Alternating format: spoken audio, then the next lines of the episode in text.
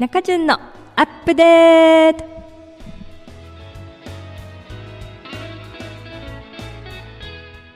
皆さんこんにちは。中潤のアップデート。パーソナリティの中潤こと中井純子です。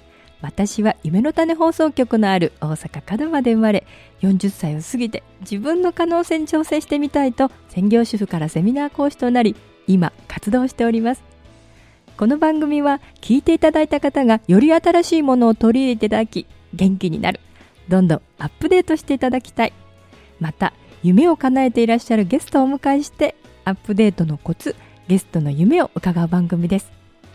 さて今回の中津のアップデートですがこの番組でも何度かお伝えしておりました6月に松下幸之助歴史館へ行こうの企画が無事終わりましてえその後あの歴史館またご案内してほしいというリクエストなどがいただいております。ありがとうございます。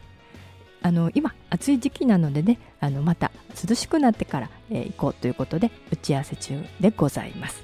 あまた、えー、聞いてくださっている方も歴史館の方、えー、見てみたいなっていう方いらっしゃったらまた番組の紹介ページの中順のアップデートのコメント欄の方にいただけたらなというふうに思っております。さあ今日も素敵なゲストがお越しくださっています。名古屋からです。また後ほどご紹介いたします。この番組はご縁応援貢献をテーマに夢ある番組をお届けする夢の種放送局大阪本社スタジオよりお送りしております。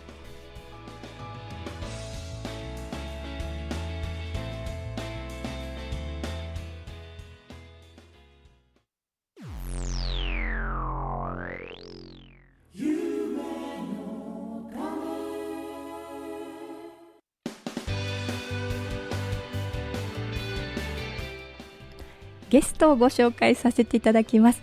名古屋産業大学現代ビジネス学部教授竹澤真一先生です。実は竹澤先生と会うのは今日が初めてなんです、まあ、今日お越しくださったご縁は私のラジオ番組をですねとってもよく聞いてくださっているんです。それがすごいんです。えー、なんと私のラジオ88回を放送されているんですがその番組のうち76回は聞いてくださってるということなんですよね。本当に毎回ありがたいことに感想もメールでくださるんです、え、またそれ以外に私のメルマガもほぼ毎日書いているんですがそれを生徒さんに転送してくださってると伺っておりまして一度お目にかかってお礼が申し上げたくて今日わざわざ長岡屋からお越しいただきました、はあ、それではお呼びしたいと思います。竹澤先生。はい、こんにちは。竹澤です。先生、お忙しい中、本当にありがとうございます。名古屋からどこでもドアで飛んできました。そうでしたね。先生はあのドラえもん先生というふうにね、呼んで、えー、れるってことですよね、生徒さんからね。いろんな引き出しが先生ありますもんね。まあ、引き出しはね、大いに越したことはないので、いっぱい増やしてます。いや、とても、あの、お声が素敵な先生ですね。あの、今日はね、きっと教え子さんも聞いてくださってると思いますので、えー、今日ね、皆さん、あ、それから武田先生のご家族も、私の放送を聞いてくださってると聞いております。あの、武田先生のご家族の皆さん、本当にありがとうございます。みんな元気か？あの今日はねリスナーの皆さん実は2回目お越しなんですよね。ですから竹澤先生のまた今日いろんなお話を聞いていただきたいと思います。では先生からいただいたプロフィールをご紹介したいと思いますのでそのままお待ちいただけますでしょうか。あの先生からいただいたプロフィールをそのまま読みますのでね皆さん聞いていってください。え竹田俊一さん1958年生まれ現在60歳。北海道生まれ高校卒業後上京。大学で経済学を学び海外放浪の末ひょんなきっかけから中学校の先生となる。またまたひょんなことから現在は大学の先生をしている。名古屋産業大学では教職キャリア支援を担当。研究室は朝7時からオープン。朝活にてゼミの学生の就活相談卒論の相談を受けています。夜も8時まで学校にいる間は個別支援がびっちり入っています。特に就活支援は予約をしてもらえばゼミの学生以外でも誰でも行います。すごい。支援した学生の数は5000人になります。ということです。そして NG ワードはダイエット。ごめんなさい。読んじゃった。もうこれじゃ触れないようにします。はい、お願いします。ということで前回はリスナーの皆さんえ先生のこのプロフィールをねいろいろきっかけにお話を伺ったんですけどひょんなことから中学校の先生ということはえ学生結婚をなさったえ先生の奥様が中学校の先生に就職なさったということで先生もそのことがきっかけで千葉の方の小中学校の先生に就職をなさったそれからまたまたひょんなことから大学の先生ということは中学校に30年教師生活をなさっていたら先生って尋ねてくる生徒がいろんな悩みがあってその中の多くがエントリーシートを書けない相談に来た、そしてエントリーシートの相談に乗った生徒の数のお手伝いが2000人。そうなんですよね。す。ごいですよね。気がついたらそんな人数になってましたね。それでこれはいけないということで自ら大学の教授になって大学で教えないんなら僕が教えようということで、まあ、ひょんなことから大学の先生になって現在に至るっていうお話を前回聞きました。はい、そんなお話しさせていただきました。そうですね。はいそれから、まあ、私のこの番組に出ていただいた理由の多くの一つにですね、中順のアップデートをとってもよく聞いてくださっているということで、まあ、どんな、あの、聞いてくださってるかという活用方法をお伺いしましたら、学生さんに転送して、学生さんの人生相談が来たら、このゲストのこのお話がいいから聞いてみたらっていうことで、ポストカストを最大限にご利用いただいているという本当にありがたいお話を伺いました。いや、それは私がありがたいんですよね。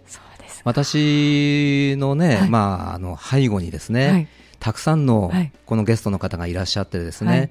それを私はある面でつなぐだけで済むわけですから私一人ではどうにもならないようなことでもですねゲストさんのお話の中からヒントがたくさんあるんですよ本当ありがたいと思ってます。まあその言葉は私もパーソナリティとして番組をしているものとして本当に嬉しかったですしこのことはゲストさんにも伝えたいとそのゲストさんの人生の英知が先生の生徒さんに生かされているっていうことをお伺いして具体的にね美容師さんになろうとジャッキーさんの正木さんのお話を聞いてなろうと思われた方とかそれから過去の放送ですごく反響があったのが泉エデンさん。そうなんですね。ね本当に背中を押されたうん元私の教え子さんたちがですねたくさんいるんですよはいで皆さんいいお話があってエデンさんはこの武田先生の次回の来月にご出演いただきますのでこの武田先生のお話とそして来月の泉エデンさんが1年後またアップデートどれだけなさったかっていうきっとね私も力強いお話が聞けると思うので、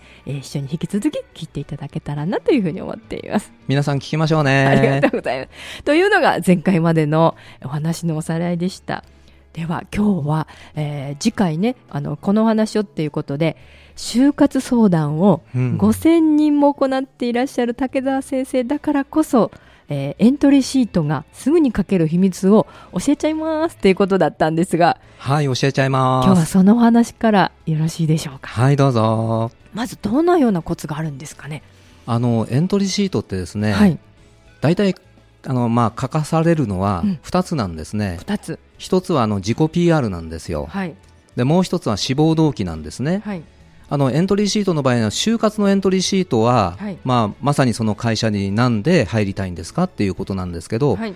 インターンシップの段階からも、はい。エントリーシートって普通にあるんですよね、はい。そうするとなぜうちの会社でうん。インターンシップをしたいんですかっていうその動機を聞かれるわけですよ、はい。ですからそこがはっきりしないと、うんインターンシップでもうん落とされることがあるんですよね。ははい。いもうインターンシップも要はもう就活の本当にもう始まりまあそうですね。まあ事実上、うん就活のまあ半歩入った状態かなっていう感じはしますね。そうですかはそうしますとそのエントリーシートって非常に大事になってきてそれで落とされるともうまた次応募ってことはできないと思うんですエントリーシートの段階でもそういうことい。があれば、はい。はい先生がズバリそのこのラジオを聞いてくださってる方にコツ簡単に書けるコツっていうのは何なんでしょうかね単語です。単語ですか？単語です。どういうふうな？あの自分のはい思い浮かぶ自分自身のことを、はいまず単語にしてください。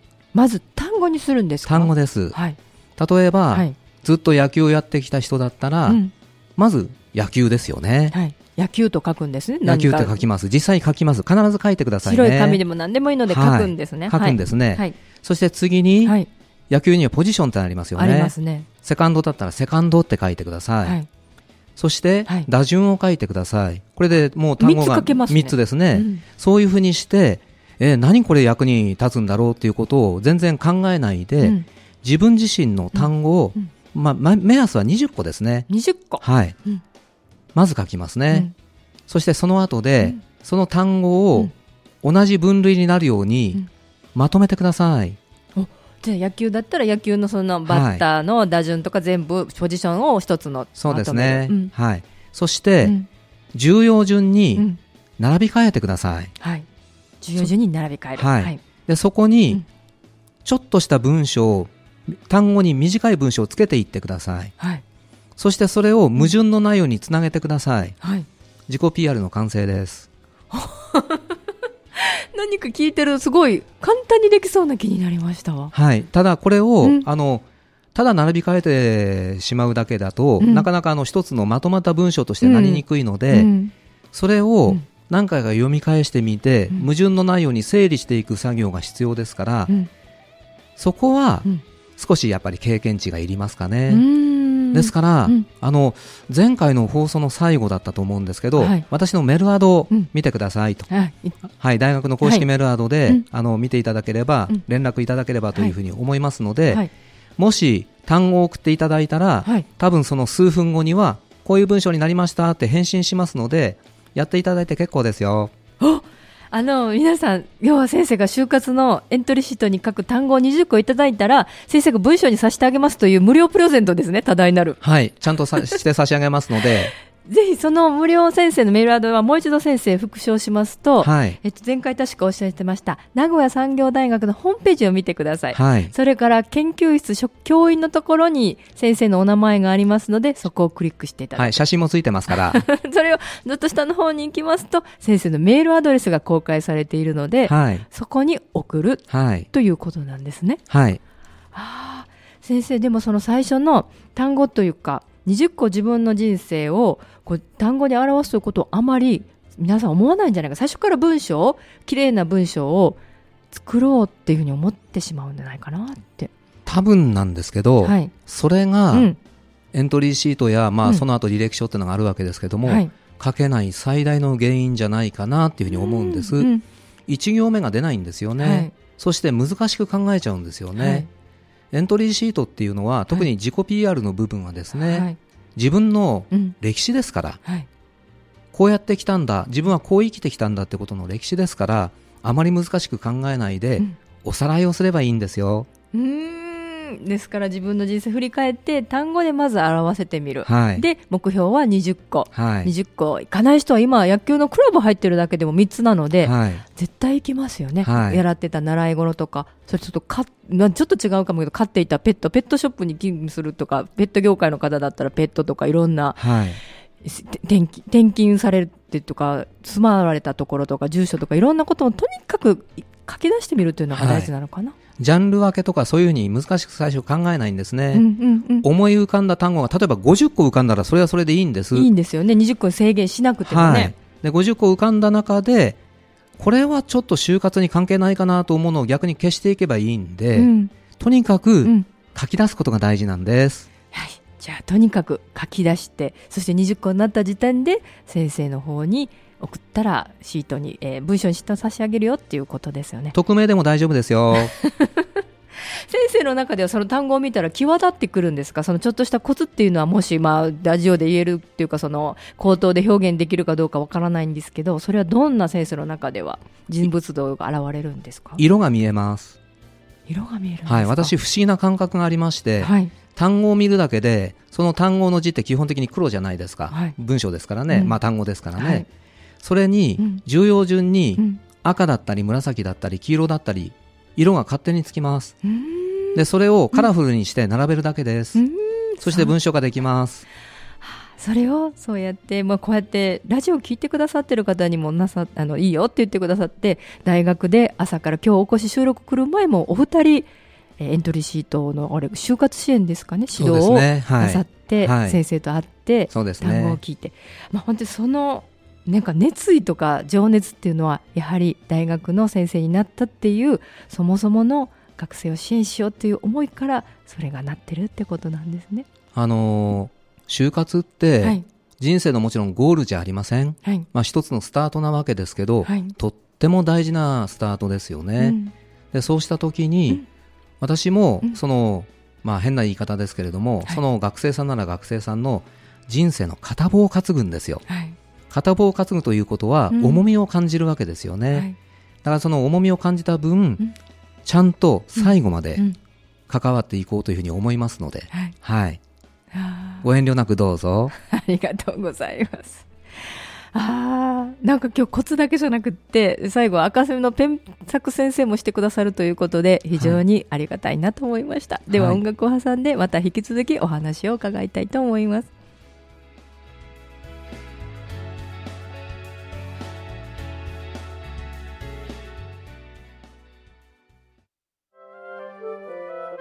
夢の種。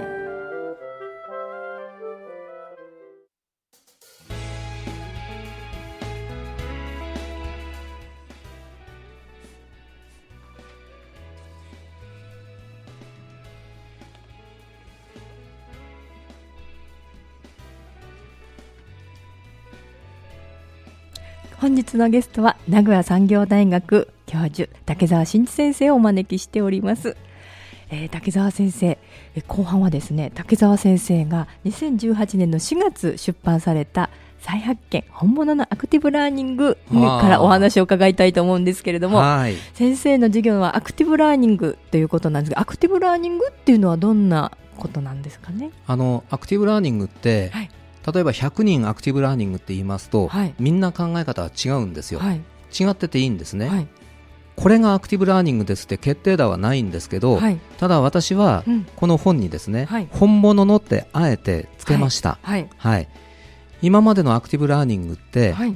残念ながら、うん。子供たちや学生さんがうん。確かに動いてます。はい。いろんなことを考えていろんなことを相談してディスカッションしてって動いてるんですけど、はい。なぜかわからないんですけどね、ゴールが全部一緒になっちゃうんですよね。でうん。もそれは僕はアクティブラーニングだと思わないんです。はい例えば学生さんが100人いたら、はい。100通りの学び方があって当たり前で、はい。だから私はうん。最初に例えば何百人いようとですねはい。この教室に何を学びに来たんですかっていうことをいろんな方法で聞くんです、はい。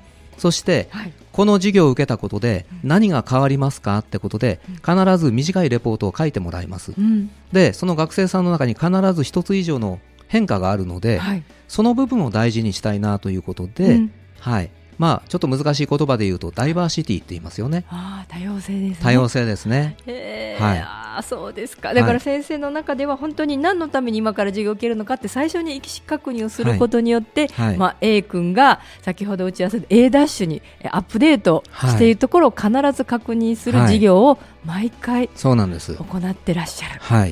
もうこれを聞くと武田先生の授業が受けたくなる方がたくさんじゃないかなって思いますね。私の授業はね、ええ、誰も寝ません、すごいですよね。はい。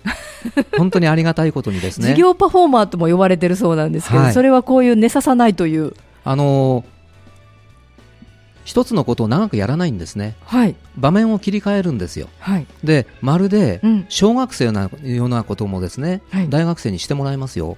へえ例えば、はい。ある一定の分これは教材ですけども、はい。みんなでうん。一行ずつ読むとか、うん、小学生の時やりましたね。ははい、そうすると自分の順番必ず回ってきますからね、い、寝てられないんですよ。もうどこが当てられるかって、はい。もうさもう常にアンテナを先生のように向いてないといけないそうなんっていうですね。本当に脳はアクティブに動いてますね。そうなんですね。はああえてジグザグで当てたりするんで。あなるほどね、まあ、そういった何のために授業を受けるのかそしてゴールもちゃんと聞いて、はい。アップデートを確認して、はい。授業も当てられるというそうなんです。もうワクワクの授業ですね。はい、その前に学生さんが学んだことを、はい。こういうことだったよねって最初に確認もしますから、うん。授業ってあの大学って、うん。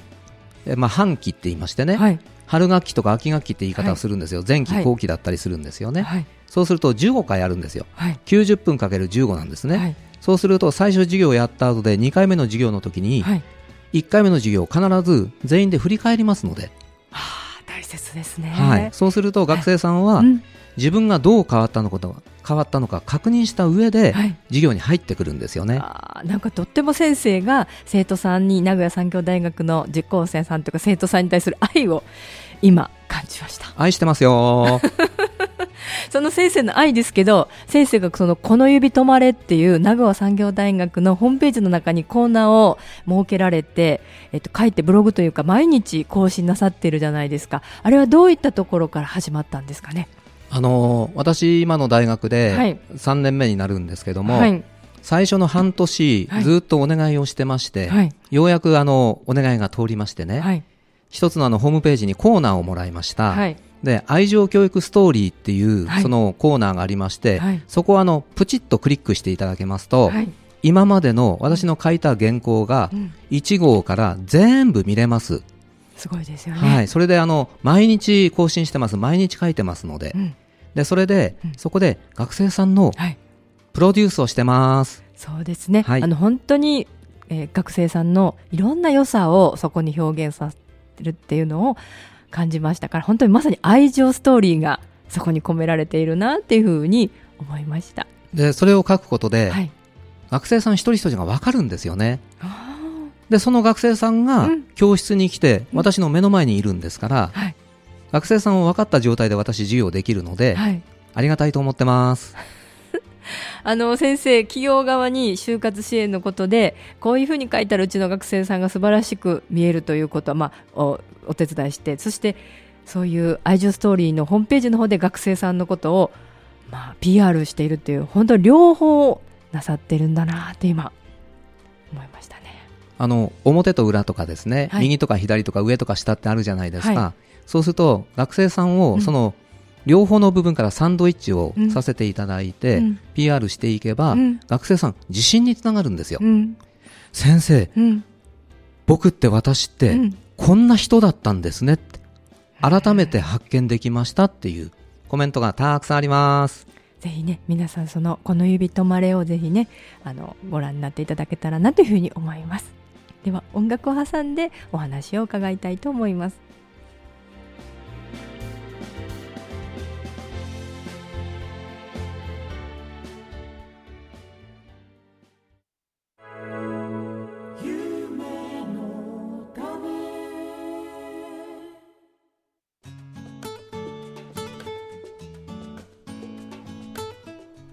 本日のゲストは名古屋産業大学教授竹澤真一先生です。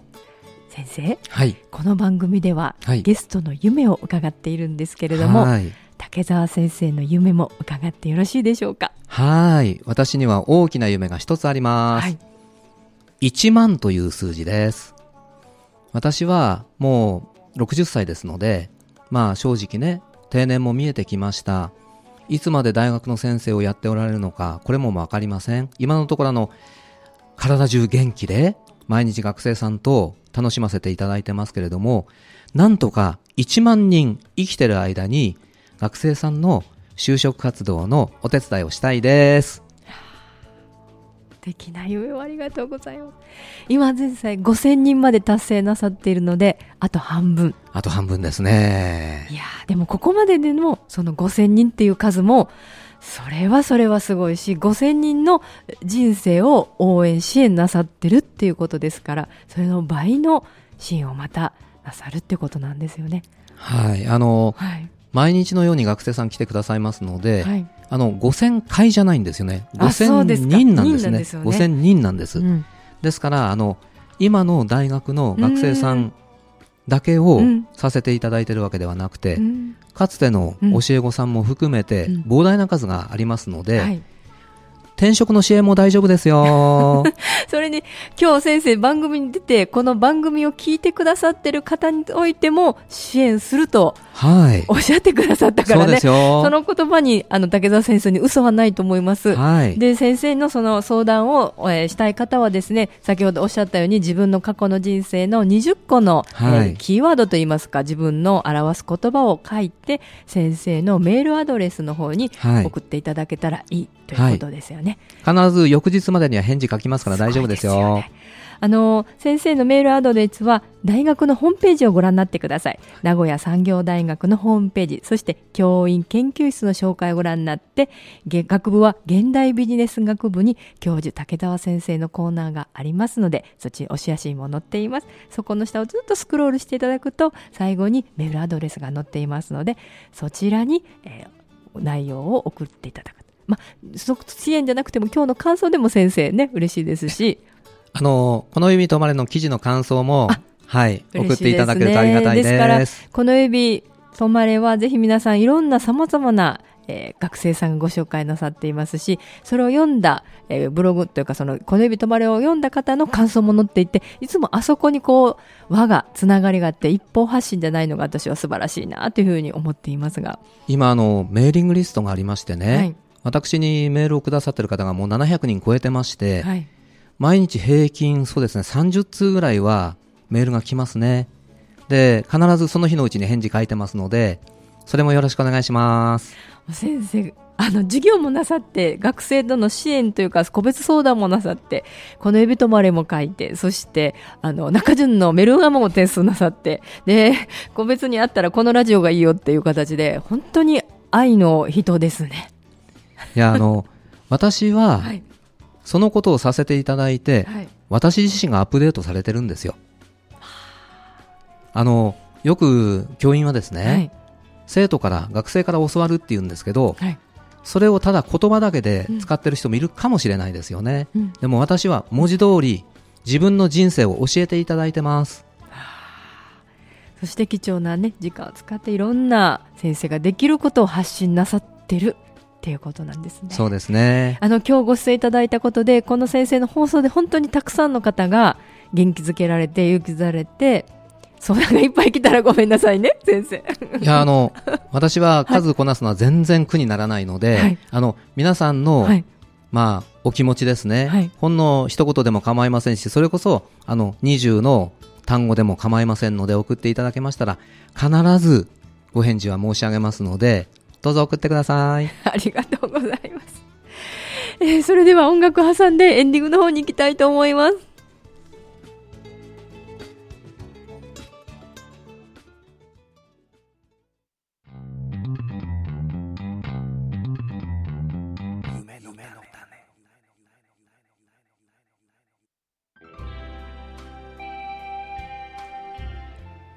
竹澤先生、もっともっとお話が書いたいんですけれども、本当に時間になってきました。早いですね。はい。あの、1回目、2回目とご出演いただいていかがだったでしょうか？私ね、はいあのーこちらの放送局に来る前にですね、はい地元の商店街歩きました。はい。なんか、しっとりしたいいところだったので、はい。またね、はい。この地を訪ねたいなっていうふうにとても思いましたね。あ、で。何しろ、はい中潤さんにお会いできたことが、本当に人生最大の喜びです。なんか、あの、そういうふうに言っていただいて、あもう何と言って申し上げて、もう私も今日ジーンと来て自分の放送がそのように、えー活用されて、ポッドキャストが上がっているのかなっていうふうに思うと、まあ、嬉しくて、あ番組もあの続けていこうって新たに、あの、思いました。20年続けてくださいね。ありがとうございます。もう、あの、今日のね、皆さんの感想が来るのが楽しみで、どんな感想が来たかっていう話をまた先生にお話をしに来ていただくっていう、私の中でまた目標ができましたけれども。はい。そのためにはリスナーの皆さん、ぜひ皆さん、あの、竹澤先生に感想を送って、またエントリーシートの、えー就活支援などをしていただけたらなというふうに思います。24時間メールは空いてますからね。また、先生、あの、名古屋産業大学のオープンキャンパスの方にも、いつも、えーいらっしゃるということなので、直接会いたい方は、えーオープンキャンパスを日程調べてもらって来ていただいたらもいいんですよね。はい。あの、ドラえもんに似たやつを探していただければ、すぐ私だってわかります。ということでございます。では、本日のゲストは、名古屋産業大学竹澤真一先生でした。パーソナリティは中淳こと中井淳子でした。今日も最後までお聞きくださって本当にありがとうございました。先生も本当にいいお話をありがとうございました。皆さん元気ではい、ね。ありがとうございました。さよなら。さよなら。